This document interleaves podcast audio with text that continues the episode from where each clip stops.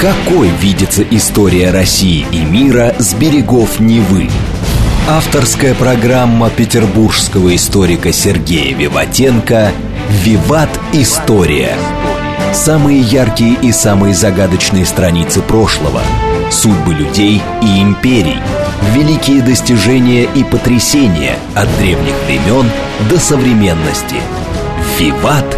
История». Программа предназначена для лиц старше 16 лет. Здравствуйте! Вы слушаете «Радио говорит Москва». В эфире программа «Виват История». У микрофона Александра Ромашова. В студии автор ведущей программы петербургский историк Сергей Виватенко. Здравствуй, Сергей! Здравствуйте, Саша! Здравствуйте, дорогие друзья! В конце выпуска исторической викторины, в которой мы разыгрываем книги от издательства «Витанова». Ну, а теперь тема сегодняшней программы – Тема сегодняшней программы у нас продолжение цикла передач, посвященных императорам Российской империи. И вслед за Петром Первым у нас, соответственно, идет Екатерина Первого, его супруга. Да, дорогие друзья, мы сегодня поговорим о Екатерине. Еще раз, у нас, конечно, были передачи и про Петра Первого, и про Екатерину, но если вы заметили, в новом цикле мы пытаемся говорить, наверное, в первую очередь про имперские вещи. Хотя мы, дорогие друзья, на своей странице попросили э, ответить эм, нашим слушателям, что им интереснее всего, они попросили написать про мифы, рассказать, да. Мы, конечно, попытаемся что-то рассказать, что вам интересно, но в первую очередь мы хотим смотреть на эти вопросы как государственники императоры как государственники главы нашей страны.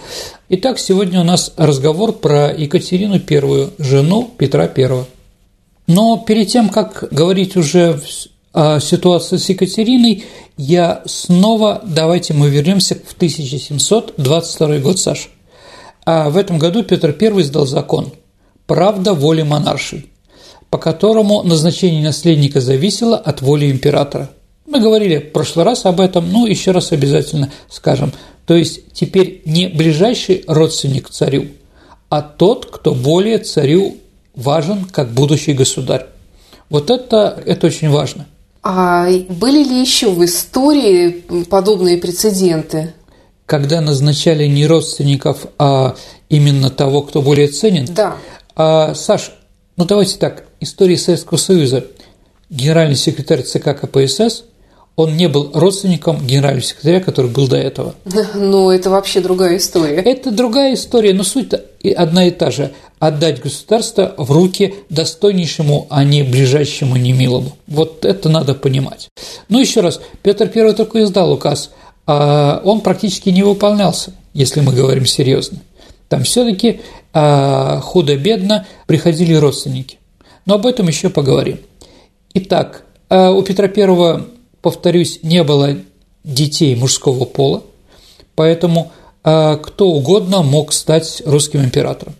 Итак, Саш Петр умер, умирает 28 января 1725 года, не оставив распоряжения преемники. Да, он сдал этот документ, но ничего там не было написано. Ну да, мы уже у нас была передача, напомню, что умирал он в страшных мучениях, Э, вызванных злокачественными заболеваниями предстательной железы или мочекаменной болезни. А, ну, по одной недостаточно доказанной версии, еще раз, это просто написано в одном месте, да, он смог написать лишь два слова «отдайте все». И все, после этого умер. Ну, по этой же версии это сказал неграмотный Меньшиков сказал, здесь написано только «отдайте все и больше ничего». Этот документ, сказал он, нельзя показывать никому и бросил его в камин. Угу. Ну, типа такой. А вот, да. Итак, преемник не был назван. И отсутствие строгого определенного порядка престола наследия трона России, которое было до этого, а, было отдано на волю случая, в принципе. И последующее время вошло в историю, Саша, как эпоха дворцовых переворотов. Эту фразу придумал историк Ключевский. Я думаю, она очень точна. Так кто же был? Оставалось из родственников внук Петра I Петр II, а также дочери Анна и Елизавета. Ну и Екатерина тоже, конечно. Дочери были рождены до оформления брака с Екатериной, то есть они были незаконно рожденные. Поэтому реальный президент на престол после смерти императора оказалась его жена Екатерина и малолетний внук Петр, сын казненного царевича Алексея. А, как сказал Пушкин, попытаюсь сформулировать, началась борьба за трон между ничтожными наследниками Северного Исполина.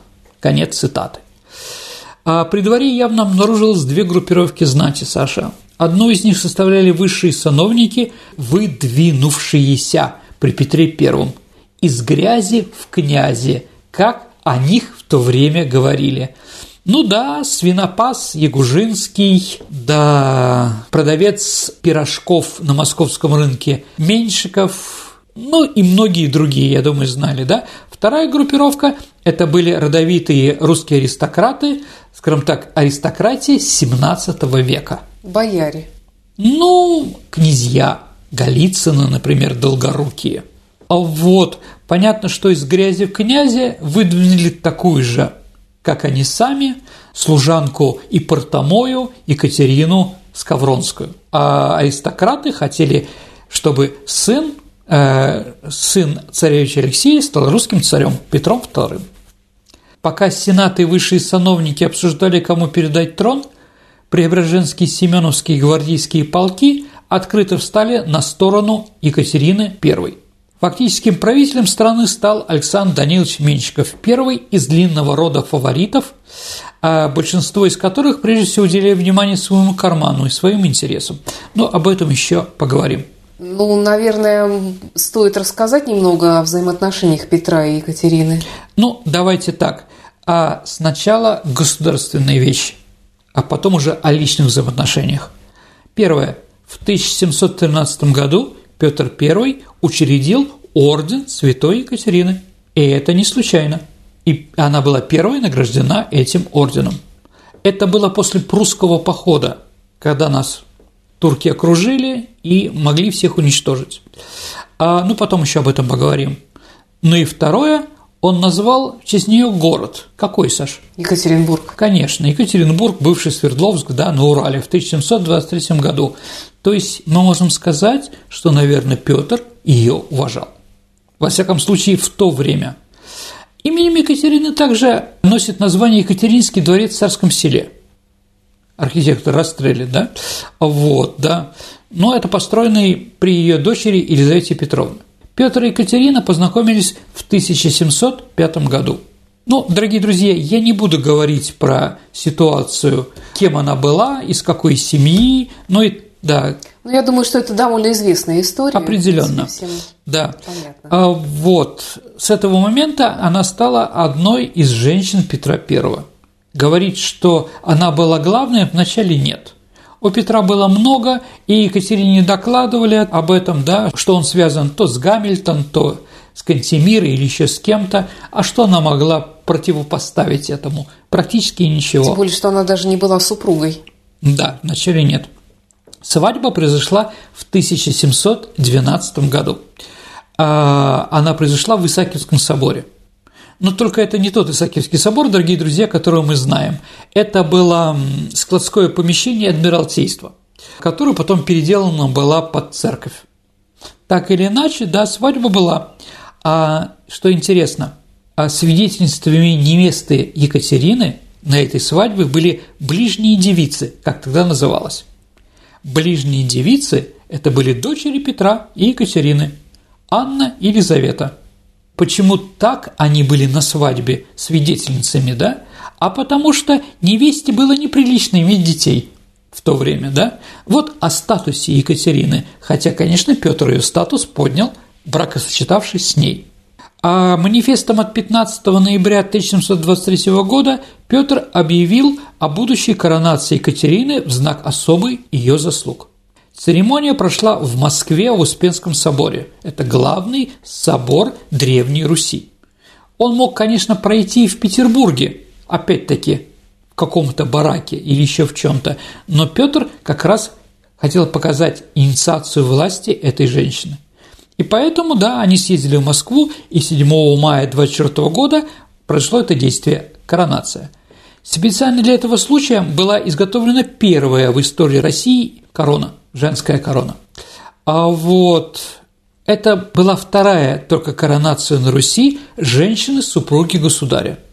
Также была коронация Марины Мнишек, Саш, 16 мая 1606 года. Но сразу после этой коронации произошло антипольское восстание, где она сразу стала вдовой. А, вот. Еще раз, я напомню, что Орден Святой Екатерины, он называется Орден Святой Екатерины или Освобождение. То есть, когда турки окружили со всех сторон наше войско, а Екатерина дала все свои ювелирные украшения, которые были на ней, на взятку турецкому визирю, что разрешил им выйти. И это Петр оценил, поэтому освобождение. А какая лента Орден Святой Екатерины, Саш? А какая традиция у нас из-за Ордена Святой Екатерины происходит? Розовая лента. У нас теперь, дорогие друзья, в роддоме, если мальчик, то голубая лента Андреевская, ну, да, да. а если девочка, это лента святой Екатерины этого ордена. То есть вот оттуда пошла эта традиция. Да, абсолютно верно. То есть если в царской семье рождается девочка, ее сразу награждали орденом святой Екатерины. Да. А после этого советская власть, не понимая, что это, оставила эту традицию. Еще раз, это осталось у нас от Екатерины I. В 24 году произошла церемония в Успенском соборе, и, как было сказано в совокупном манифесте Сената и Синода, она была удостоена короной и помазанием за к российскому государству мужественные труды. Мужественные. То есть, да, такое слово очень важное. Попадая в немилость к отцу, Алексей нередко обращался за помощью к своей крестной дочери, потому что она еще была, а, скажем так, когда она стала православной, ее крестным отцом был царевич Алексей. Вот, и хотя Екатерина была женщиной, конечно, низкородной и малообразованной всегда, она помогла ему, обладала поистине чудесной способностью. Когда Петр начинал психовать, а у него, извините, был паралич лица, когда он нервничал, и эпилепсия, да, она обычно силой брала голову Петра, слегка ее сначала почесывала, после чего клала ее на свою грудь и сидела неподвижно, держа голову на своей груди в течение двух или трех часов. За это время он успокаивался, и после этого только она его отпускала. То есть, да, действительно, она делала очень много для Российской империи в этом плане. А вот коронация императрицы, Саша, была истолкована как косвенное указание Петра на наследницу. Еще раз, закон о престолонаследии был раньше, чем ее короновали – и когда Екатерина увидела, что больше нет надежды на выздоровление мужа, то поручила Меньшикову и Толстову действовать в пользу своих прав. Гвардия была предана до обожания умирающего императору, и эта привязанность она переносила и на Екатерину. И вот в ночь с 27 на 28 января во дворце собрались сановники, князья Репнин, Голицын, Долгорукий, которые стояли за права внука, то есть сына царевича Алексея, а Меньшиков Толстой за Екатерину. Также на их стороне были Батурлин и Апраксин. А сторону Екатерины, что, дорогие друзья, у нас не часто говорят, но это очень важно, держали и влиятельные сановники Русской Православной Церкви Феодосий Псковский митрополит и Феофан митрополит Новгородский. На создании Сената, на котором должны были избрать нового человека на царствование императора, явились офицеры гвардии Преображенского полка – они вышибают дверь в комнату и заявляют, что разобьют головы старым боярам, если те пойдут против матери Екатерины. Ну, как бы да, вдруг раздался с площади еще барабанный бой. Оказалось, перед дворцом выстроили под ружьем оба гвардейских полка. Князь фельдмаршал Репнин, президент военной коллегии, министр обороны, сердито спросил, кто смел без моего ведома привести сюда полки? Разве я не фельдмаршал? На что Батрулин, командир Преображенского полка, сказал Репнину, что полки призывал он по воле императрицы, которой все подданные обязаны повиноваться, не исключая и тебя, добавил он внушительно. Благодаря поддержке гвардейских полков, за которым стоял Меньшиков, да, удалось убедить всех противников Екатерины отдать ей свой голос. Сенат единодушно возвел ее на престол, назвав все пресветлейшей, державнейшей, великой государыней императрицей Екатерины Алексеевны, самодержавицей всероссийской, и в оправдании объявила об истолковании Сенатом воли покойного государя, что он хотел. Народ, конечно, был, Саша, удивлен вошествием первый раз на престол женщины, однако волнений не было. Я даже больше скажу, когда была коронация, то для нее сделали корону, как я уже сказал. Так вот, эта корона, Саша, была по объему в два раза больше, чем корона у императора. Что тоже интересно. Понятно, что Петру Первому было не до золотых цацок и ювелирных вещей, но для Екатерины как женщины это было важно. А вот, при том, извините, у нее еще прическа Конечно, определенная, поэтому, чтобы маленькая коронка играла какую-то, да, терялась среди волос, а волосы у нее были черные, такие красивые, правда, да? А вот, она не могла себе позволить, поэтому Петр пошел и на это, сделал для нее большую корону. Последний год ситуация взаимоотношений между Петром и Екатериной изменилась. Петр э, ее поймал с изменой с Монсом. Это это племянник Слободской царевны, немецкой слободы, да, а, Анны Монс, которая была первой женщиной Петра Первого. Да, она ему изменяла, и этот Монс тоже. А, он ее казнил, да, дорогие друзья, вот тут э, э, надо сказать, действительно, Петр казнил, отрубил голову Монсу, но казнил его не за за то, что он спал со своей женой. Не за прелюбодеяние. За не прелюбодеяние, Саша, абсолютно верно. А, вот. А там были другие, скажем так, за шпионаж, за мздоимство и многое другое. Но так или иначе, действительно, отношения у них были, в общем-то, холодные. Это его голову он поставил? Это его голову, да, э, заспиртованную в формалине. Угу формадегиде, не знаю, как это называется в то время, да, в стеклянной вазе он приказал поставить на, по одной версии, на столик э, ночной столик Екатерины, а по другой э, он его поставил на камин. Все равно Екатерину он никуда не сослал, он ее не исключил как императрицу, и она была, в общем-то, последний месяц он болел достаточно долго, да, рядом с ним. Это правда. Итак, Екатерина, русская императрица, второй русский император, если мы говорим, да, с 28 января 1725 года. Ну, в Российской империи, дорогие друзья, начинается еще раз эпоха правления императриц, которых до конца XVIII века правили за исключением нескольких лет. То есть женщины для XVIII века очень характерны для нашей истории и для империи. Были императрицы, с императорами было хуже. Ну, Петр III до коронации не дошел, и Павел. Ну, Иван Антонович еще несколько дней, но мы его даже не берем. А, дорогие друзья, понятно, что про Ивана Антоновича у нас передачи не будет. У нас уже была она, и возвращаться, потому что он не играл никакой роли, ничем не запомнился в руководстве нашей страны. А да, Екатерина не имела ни опыта, никаких политических государственных делах, ни образования. Поэтому неминуемо должна была руководствоваться советами, у кого? Конечными советами князя Александра Даниловича Меньшикова, который был тоже ее любовником в свое время. А, вот. Ну и после этого надо сказать, что это он познакомил Петра I с Екатериной, и она ему была благодарна. Никому другому она доверять не могла.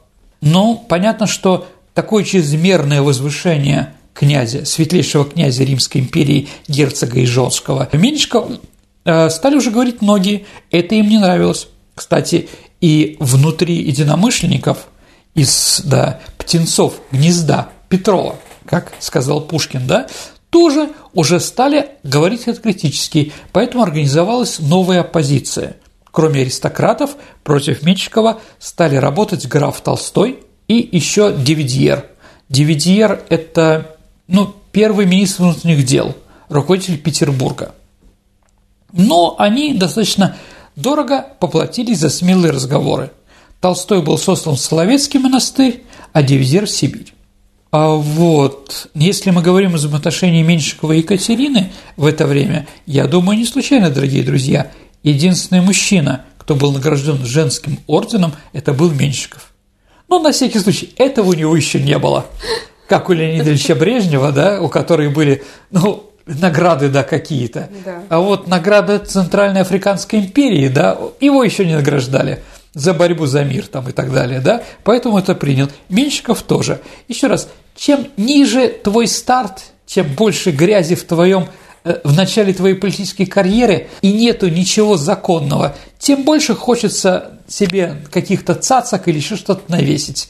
Меньшиков, конечно, был в этом отношении слаб. Да, сейчас у нас тоже это все присутствует, да. и в том числе, да, в размере машины это выражается. И конечно, во конечно. Другом. Там, ну, там вилли, да, там да, да. яхта. Высота забора. Да, да, да. Ну, да, определенно мериться у нас любит. А вот. Екатерина полностью была удовлетворена ролью первой хозяйки царского села. Поэтому она полагалась в вопросах управления на своих советниках. Единственное, что ее интересовало, это осталось от мужа Петруши, как она его называла, да, это дела флота. Потому что флот для Петра был все. И Екатерина как бы э, это понимала и приняла в себя. А вот поэтому, да, море и флот ее интересовали. То есть она тут что-то предлагала. Итак, она становится в конце января русской императрицей. А чем она запомнилась в это время? Да ничем. Единственное, что 1 апреля 1725 года она приказала бить в набатный колокол в Петербурге. Набатный колокол бьются, дорогие друзья, когда пожар или наводнение и прочее. Вот, петербуржцы выскочили и прочее, а она им пожалела 1 апреля. Вот ее взгляд, да? Она пошутила над петербуржцами. Ничего да? себе шуточки. Ну, в общем, да. А что она еще могла? разработать новый статус какого-то ордена или разработать свод законов новый, придумать какую-то новую статью? Да нет, конечно. Она всегда знала свое место, и поэтому в переписке с Петром она подписывалась «твоя портомоя». Ну, действительно, этим она, наверное, занималась профессионально. Ну, что еще, что мы можем сказать про это время? В 25-26 годах а царским двором по ее указанию 10% государственного дохода, который приходил от налогов и прочее, 10% а государство тратило на покупку любимого вина Екатерины, такайского венгерского. Она любила сладенькое. Да, то есть, ну, в нашей стране, в нашей стране отличие от Франции, Италии, Испании или других стран, Вино считается вкусным, если оно сладкое, добавлением сахара. Первое, кто выбрала именно такое вино для употребления в нашей стране, была императрица Екатерина I. Поэтому как бы это продолжается. Поэтому некоторые люди и любят хванчкару и кинзамараули. Грузинские вина, они были полусладкие. Да. А чтобы править страной, Екатерина, понятно, сама не могла. Поэтому в феврале 26 года а по инициативе графа Петра Толстого был создан новый орган государственной власти – Верховный Тайный Совет. Верховный Тайный Совет, ну, верховники, помните, да, главнейшую роль, а в нем занимал Александр Данилович Менщиков. А он сразу подчинил Верховный Тайный Совет, он заставил, чтобы Сенат и коллегии подчинились этому новому органу – правительствующий Сенат был понижен в такой степени, что указы туда посылались не только из Совета, но и прежне равного ему Синода. Затем у Сената отняли титул «правительствующий», заменив его на «высокоповеренный», а потом просто «высокий». И это не случайно. Потому вот это вот олигархат, верховники эти, были выше государственного исполнительного органа или высшего судебного органа, который был Сенат. Верховный Тайный Совет еще при Меньшикове старался упрочить за собой правительственную власть. Министры, как называли членов Верховного Тайного Совета, и сенаторы присягали императрице или регламентом Верховного Тайного Совета. То есть первые министры, Саша, у нас появляются в Верховном Тайном Совете, титул такой. А еще воспрещалось исполнять указы, не подписанные императрицей и Советом. В первоначальном составе Верховного Совета который был организован 8 февраля, вошли Меньшиков, граф Апраксин, граф Головкин, барон Астерман. Э, эти три человека возглавляли три первые коллегии, а также князья Голицын и граф Толстой. Сергей, давай прервемся на пару минут и послушаем новости и рекламу на радио «Говорит Москва». Давайте отложим 18 век и перейдем к 21 какой видится история России и мира с берегов Невы? Авторская программа петербургского историка Сергея Виватенко Виват. История. История.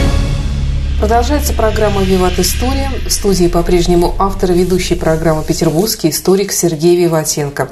Ну а тема сегодняшней программы – Екатерина I, императрица России. Вернемся к Екатерине I.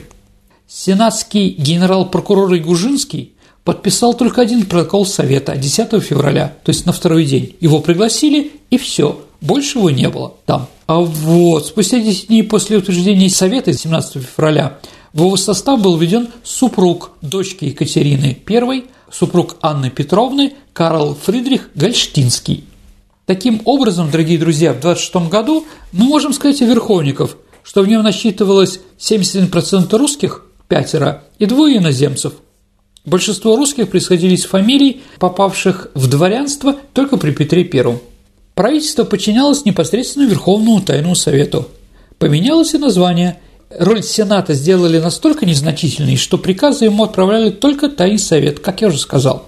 Если мы говорим про Верховный Тайный Совет, то мы можем сказать о нем, что он обеспечил России мирный период, так верховники смогли вывести страну из войны в Персии, которая началась при Петре I. При этом влияние турецкого государства в Персии не увеличилось. Благодаря искусству дипломатии Верховного Тайного Совета он уберег Русской империи от вступления войны с Данией из-за Шлезвига, ведь Гольштения хотела захватить Шлезвиг у Дании. Это приграничные две земли, да, германские. Но Тайный сказал, мы воевать не будем. Почему? Да потому что, как они сказали, России надо передохнуть. А длительные войны, которые вела Россия, сказались на финансах страны. Из-за неурожаев поднялись цены на хлеб, в стране нарастало недовольство. Чтобы предотвратить восстание, э, Верховный Тайный Совет снизил подушный налог с 74 копеек до 70, что, в общем-то, было, конечно, сделано в плюс. У нас всегда налоги повышают, а в то время было понятно, что люди должны немного передохнуть, и страна тоже. Деятельность правительство Екатерины I ограничивалось в основном мелкими вопросами, в то время как в стране процветали казнократство, произвол, злоупотребление. Ни о каких реформах, Саша, и преобразованиях речи не было, потому что внутри Совета шла еще борьба за власть. Ну, да, если четко, да, между новыми и старыми аристократами, хотя между старыми аристократами тоже была борьба, как мы уже говорим. В 26 году Екатерина, понимая, что на выплату жалования государственным служащим в казине нет денег, она была вынуждена узаконить взятки. Жалования отныне выплачивают только президентам коллегий, министрам. И было указано приказным людям не давать, а довольствоваться им от дела по прежнему обыкновению от челобитчиков. Кто что даст по своей воле, пониже и наперед того им жалований не бывало, а пропитание и без жалования имели. Конец цитаты. То есть вот такой интересный период. Вот такое влияние Екатерины I на какое-то наше житье-метье. Несмотря на это, простой народ, в принципе, любил императрицу за то, что она им сострадала и охотно помогала, когда они что-то просили. В ее передней постоянно толпились солдаты, матросы, ремесленники, вдовы. Одни искали помощь, другие просили царицу быть у них кумой. Она никому никогда не отказывала и обыкновенно дарила каждому своему крестнику несколько червонцев. То есть это было выгодно. Ну, что еще, дорогие друзья? При Екатерине I была организована первая географическая экспедиция нашей страны Витуса Беринга – учрежден орден святого Александра Невского. Сейчас, когда мы празднуем 800 лет, да, это произошло при ней. Понятно, что она ничего не знала про Александра Невского, в принципе, но ей подсказали. А также в 26 году была при ней открыта Академия наук. План, конечно, был образован Петром, но открылась она именно при ней. В силе прямых указаний, найденных в бумагах, решено было продолжать составлять уложения, то есть свод законов продолжался улучшаться. Издано подробное объяснение закона о наследстве в недвижимых имуществах. Запрещено было постригать монахи без синодского указа. Повелено было из коллегии канцелярии доставлять типографию сведения о всех знатных делах, принадлежащих к видению народного. Также Шафиров, министр иностранных дел при Петре Первом, был возвращен из ссылки, и ему Екатерина поручила написать историю Петра Великого. А что касается внешней политики, какой она была во время правления Екатерины? Давайте так, за два года, которые Екатерина правила, да, а если мы говорим, что такое правление Екатерины I, это все время тризна о Петруше. То есть они все время пили за умершего Петра I. Еще раз, пила, пила она такая. Поэтому она сильно на это все не смотрела. Но за два года правления Екатерины России не вела больших войн. Только на Кавказе. Там действовало... Это не считается. Это не считается. Действовал отдельный корпус под начальством князя Долгорукова. А в Европе Россия проявила дипломатическую активность в отстаивании интересов, как я уже говорил, Гастинского герцога, мужа Анны Петровны, ну, мама, помоги моему мужу, да, а, вот, против Дании. А даже была создана специальная экспедиция для возврата герцогу Гольштинскому, отнятой датчанами Шлезвига. Это привело к тому, что в Балтику вошли флот Дании и Англии и встали в районе Ревеля, что было нам как бы предложено даже не пытаться. Другим направлением русской политики при Екатерине было обеспечение гарантий нештатского мира и создание антитурецкого блока – в 26 году правительство Екатерины заключило Венский союзный договор с австрийским правительством Карла VI. То есть этот договор стал основной в русско-австрийской военно-политическом альянсе, который находился потом 25 лет. Да, против общего врага Турции, а потом появился общий враг Пруссия. Но об этом уже говорили. Ну, как я уже сказал, Екатерина правила недолго, и поэтому, понимая, что все время употребление такая все-таки приводит к определенным процессам внутри тела, и она это чувствовала, а поэтому она составила свое завещание. Одиннадцатая статья завещания изумила всех присутствующих, когда она его зачитала. В ней повелевалось всем вельможам содействовать к обручению малолетнего Петра Алексеевича, которое она делала русским императором, с одной из дочек князя Меньшикова. То есть, какой дочек? Даже не решили. Тут главное, что дочка Меньшикова будет женой будущего Петра II. Еще раз, к обручению, а затем по достижении совершеннолетия Петра II содействовать их браку. Ну, давайте скажем честно, мы понимаем, что это завещание писала не Екатерина. Это завещание писал Александр Данилович Меньшиков. Да?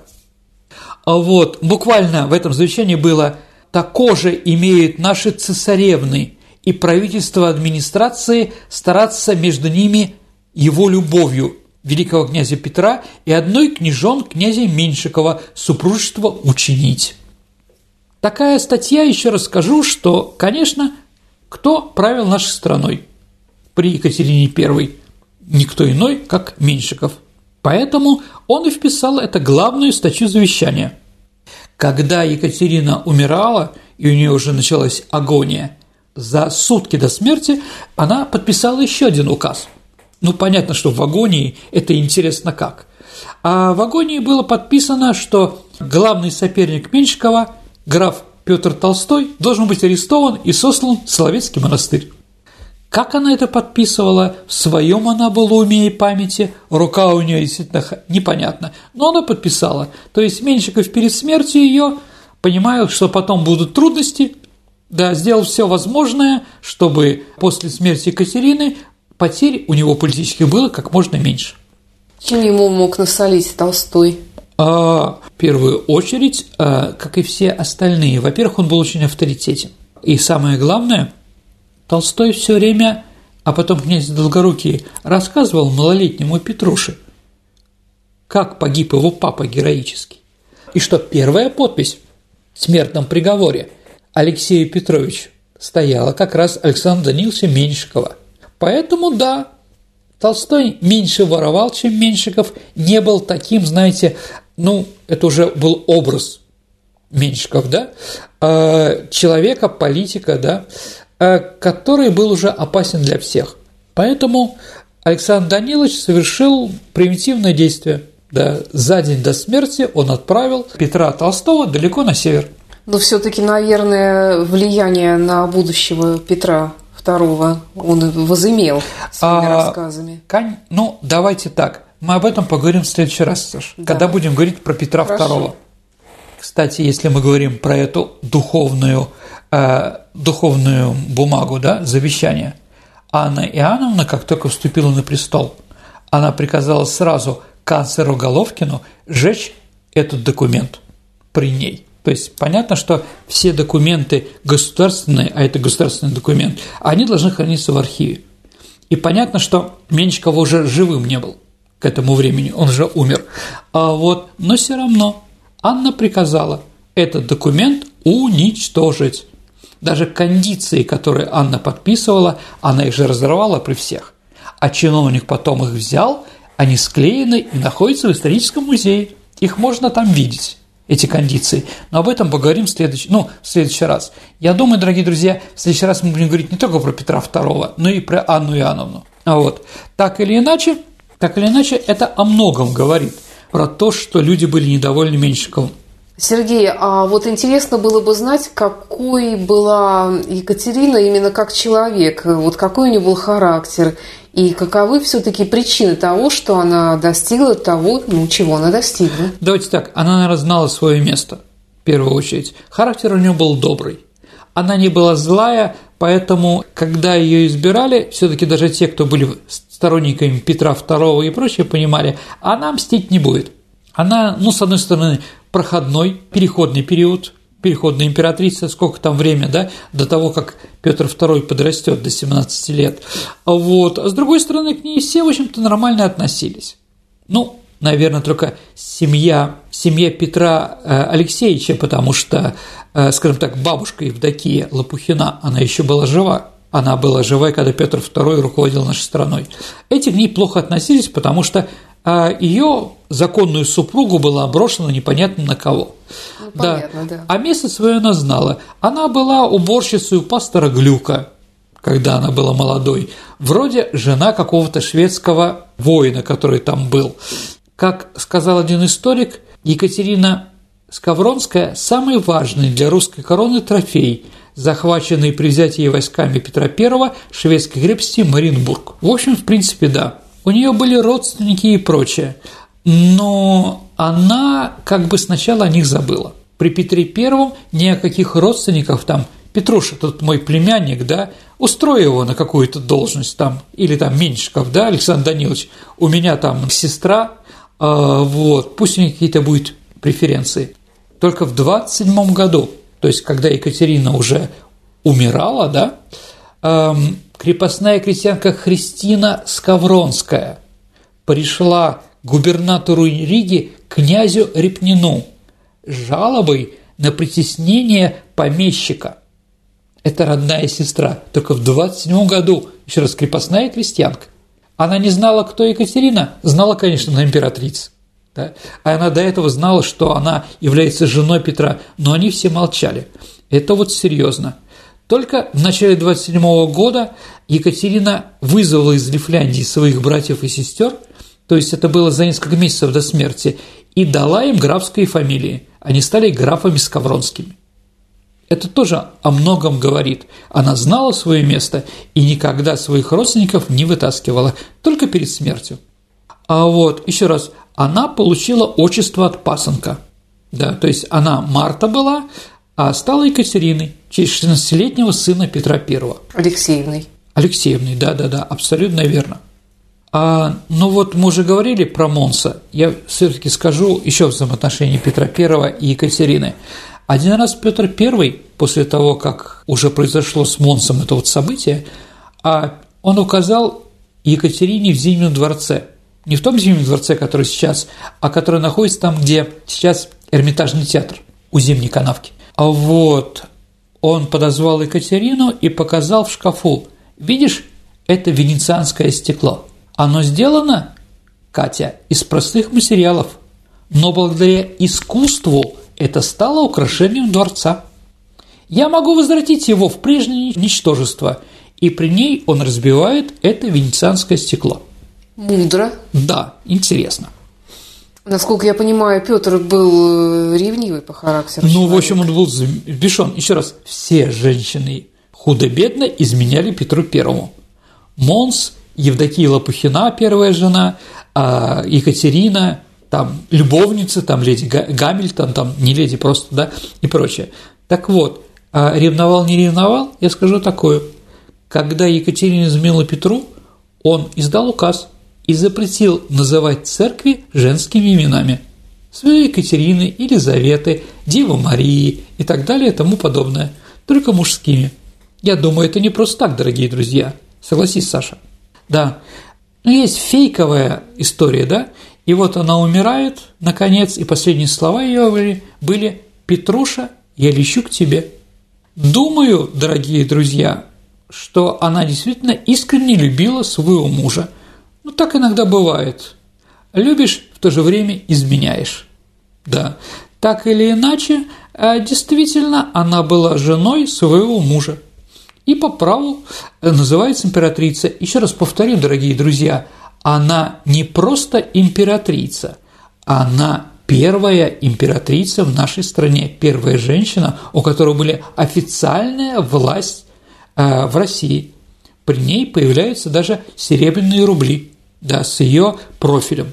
Там 26 году профиль был влево, а в 27 профиль был вправо. А, вот. Что интересно, что на гривеннике, который был при Екатерине I сделан, 10 копеек, да, а там был вензель Екатерины, да, там буква Е, которая повторялась, да, и две единицы. И вот около единиц был вензель в виде буквы гамма. И так получалось, Саша, что а, две единицы, а в середине гамма получалось Меньшиков. Все достаточно быстро. Ну, понятно, что Екатерина об этом бы и не додумалась, да? Это Меньшиков так придумал. Ну, понятно, что все это увидели, всем это очень не понравилось, да? То есть Меньшиков стал переходить ту черту, за которую переходить нельзя. И в конце концов он должен был быть, ну, не то что уничтожен, ну, морально уничтожен точно. Поэтому рано или поздно с ним должно было закончиться. Сергей, а все-таки какой она была в быту, какой она была в общении со своими детьми? А как женщина, я думаю, что она была опытная. Для Петра I это очень подходило. Ее характер тоже подходил, потому что Меньшиков, когда, извините, знакомил Петра I с Екатериной, он мог познакомиться с другими, я думаю, с другими женщинами, он видел, что Петру Первому нравится, ну, у каждого мужчины есть какие-то предпочтения – блондинки, брюнетки, рыжие. И он видел, что для Петра I она идеальная женщина в этом отношении. И когда Петр ее увидел, с ней познакомился, после этого он не хотел с ней расставаться. Она была умной, если 20 лет они с Петром Первым жили, и он ее, да, у него были другие женщины параллельно, но от нее он отказываться никогда не хотел. У нее было 8 детей Петра Первого, но практически все они, кроме двух, Анны и Елизаветы, умерли в младенчестве. А Анна тоже ненадолго пережила, она в 29 году умерла, через два года после смерти матери. То есть тоже какие-то болезненные были. Наверное, эти болезненные вещи были первую очередь не в Екатерине, а в Петре. От Петра Первого, видимо, что-то было такое, да. Но вот одна Елизавета переживала всех и умерла только в 62 году. А до Петра у нее не было детей? До Петра I неизвестно, видимо, не было детей. Но вот считается, что шведский драгун-солдат. А, там была такая история, 1709 год, ну, там военнопленные были, и человек, который отвечает за военнопленных, писал, что один из военных пленных по фамилии Крауза а, говорил, о, говорит, смотрите, а вон моя жена идет с русским царем. А, вот, ну, поэтому Крауза потом пропал думаю, что он был убит все-таки, да. Детей у нее не было, да. А то, что она была неграмотной, я не знаю, это сложный вопрос. Ну, ты же говорил, что она что-то подписывала. Там. Подписывала. Я просто хочу доказать еще одной. Еще раз, она была служанкой у пастора Глюка. Кто такой пастор Глюк? Пастор Глюк – это автор э, латышского алфавита. То есть человек, который считал, что даже эти, ну, скажем так, народы Латвии, Эстонии и непонятно кто, тоже должны быть просвещены, тоже должны иметь свой алфавит. Поэтому я так думаю, что пастор Глюк научил ее. Наверняка. Да, чему-то, ну, не латышскому языку, хотя, наверное, он на ней проверял, она все-таки, наверное, латышка в первую очередь, да, а во всяком случае немецкий язык, по-немецки писать она могла. Потом, возможно, и по-русски. Ну, не знаю, моя бабушка, она была неграмотной, когда жила в Ленинграде, она училась только подписываться по-русски для документов, для пенсии и так далее и тому подобное. Вот, вполне возможно, что Екатерина тоже – ну и Меньшиков был вообще неграмотный. Он тоже умел только подписываться, хотя он был членом Академии наук британской. Исаак Ньютон лично его туда пригласил, как великого ученого, вообще неграмотного. В жизни Британской Академии наук так, такие вещи были, да? А вот она могла быть неграмотной. Что-то она могла. Говорите, что она была полностью неграмотной? Нет. Но, еще раз, она могла и скрывать свои знания, чтобы не показать, что она женщина умная. Тогда, извините бы, ее, ну, точно бы нашли кого-то другого. Как сказал Сталин, да, если вы, Надежда Константиновна, будете много говорить, я думаю, страна узнает другую жену Ленина. Сергей, а какие у нее были отношения с религией, с церковью? А, она была верующей, она сначала была лютеранкой, но потом она перешла в православие, еще раз, да, Алексеевна, когда стала, и больше не Марта, а Екатерина, да, и то, что она была благочестивой православной, доказывает то, что именно ее избрали митрополит Псковский и митрополит Новгородский, не считая Феофана Прокоповича. То есть церковь у нас не принято, чтобы женщина руководила государством – но церковь знала Екатерину, знала ее определенные помощь финансовую, которую она оказывала церкви, да, они проголосовали двумя руками за нее. Сказали, нам нужна она. А какой Петр II будет малолетний, еще непонятно. Да. Поэтому, да, и церковь поддержала. Поэтому действительно мы можем говорить, что она была ну, хорошей, правильной христианкой православной. Спасибо, Сергей. Э, мы продолжим обязательно цикл программ, посвященных императорам государства российского и императрицам. Наверное, уже в новом году, дорогие друзья, да. потому что в декабре у нас еще ответы на вопросы, и новогодняя будет обязательно какая-то передача. А вот поэтому я думаю, что мы в январе месяце продолжим этот цикл, если вам он интересен. Ну а теперь переходим к нашей исторической викторине. Мы разыгрываем книги от издательства «Вита Нова». И книгу получает тот, кто первым правильно ответит на вопрос Сергея и пришлет этот ответ. Давай вспомним прошлый выпуск, о чем он у нас был. В прошлый раз у нас было про Надежду Константиновну Крупскую передача, и вопрос был такой. Как разъясняет литературовед Иофи, в повести «Собачье сердце» каждый герой имеет прототипа. В образе хулигана Клима Чугункина выведен Иосиф Сталин – Соответственно, прототипом профессора Преображенского был Ленин, доктор Барменталь, Бронштейн, Троцкий. Зина Зиновьев, а чей образ, согласно литературному произведению, стал воплощением Надежды Крупской. Правильный ответ – чучело совы или сова. Чучело совы, набитое красными тряпками, как написано в произведении. То есть это Крупская с выпущенными от базетовой болезни глазами, набитая идеологией. Зло. Зло зло определенно. Саша, есть у нас правильные ответы? Очень мало. Ну? Ну вот э, Николай не представился, к сожалению, вот только имя указано. Николай первым прислал такую версию. Николай Первый передает привет Надежде Крупской. Хорошо. Николай, пожалуйста, свяжитесь с нами или со мной, или с редакцией в Москве, или с Александрой. Поздравляем. Э, дорогие друзья, вы, конечно, можете подписываться по-разному, но все-таки достаточно четко, чтобы вас было легко искать. Ну а теперь новый вопрос. В так называемом Дон Жуанском списке Пушкина, Саша, а есть сделанная его рукой запись, за которой скрывается лицейская любовь поэта некто Бакунина. Но если посмотреть, как она записана в Дон Жуанском списке, то ассоциация не с ней, а с человеком, которого Пушкин, по собственному выражению, был очень занят в последние годы жизни. Так как же обозначил Бакунину в своих записях Пушкин? Ваши ответы присылайте на наш электронный адрес радио Виват Собака Mail.ru либо вступайте в сообщество программы «Виват История» ВКонтакте и присылайте в личном сообщении Сергею Виватенко или мне, Александре Ромашовой. На сегодня да. все. Это была программа «Виват История». Спасибо и до встречи в эфире. До новых встреч, дорогие друзья. Берегите себя. До свидания.